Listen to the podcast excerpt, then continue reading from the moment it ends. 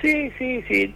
Por suerte, en ese sentido, digamos, la sociedad va madurando y va avanzando y va cambiando y no podemos decir que Argentina es un país antisemita. Que hay focos o que hay tipos antisemitas o que desde el gobierno o alguna autoridad gubernamental tiene cuestiones, probablemente, pero no es que el, el, judío se siente que no es parte de esa sociedad. Es parte de esa sociedad y muy integrada, somos, digamos, venimos acá y como cualquier inmigrante trabajamos a la par de los demás. Pero eh, fíjate que hoy, un, hoy una institución de la comunidad probablemente gaste más en seguridad de lo que gasta en becas escolares.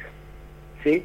Un detalle, ¿no? Y eso no, no lo tiene una institución, no sé, evangélica o de inmigrantes españoles, no importa de dónde. Pero básicamente lo que nosotros tenemos que preocuparnos es, ok, al atentado ya 30 años, 30 años, o sea, estamos hablando de una cantidad muy grande de años, pero no nos sirvieron ni para reflexionar de cómo volver a trabajar y rehacer las cosas.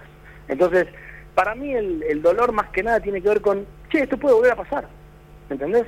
Y no importa la discusión de si le metieron es un atentado contra el Estado de Israel o contra el Estado argentino, o fue en Argentina, o fue contra los judíos o los católicos, no importa porque hubieron víctimas de, enfrente de la embajada hay un geriátrico y un colegio que pertenece a la Iglesia Católica y murió, murió gente y hubieron víctimas y heridos de ahí también.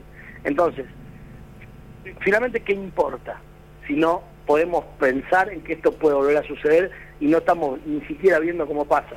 Todo lo que tiene que ver, a lo mejor, ¿no? Yo no, no, no, no puedo dar una certeza de esto, pero muchas de las cuestiones violentas relacionadas con el narcotráfico, a lo mejor tiene que ver con ajuste de cuentas entre bandas nacionales, transnacionales, que manejan un negocio y que nosotros nos estamos enterados y estamos viviendo por ahí en la capital federal a metros de la Villa 1114, donde balearon a dos peruanos que eran traficantes porque los... No sé, estoy, estoy contando una historia ficticia, digo, pero no tenemos una inteligencia dedicada a atender los crímenes y el terrorismo transnacional.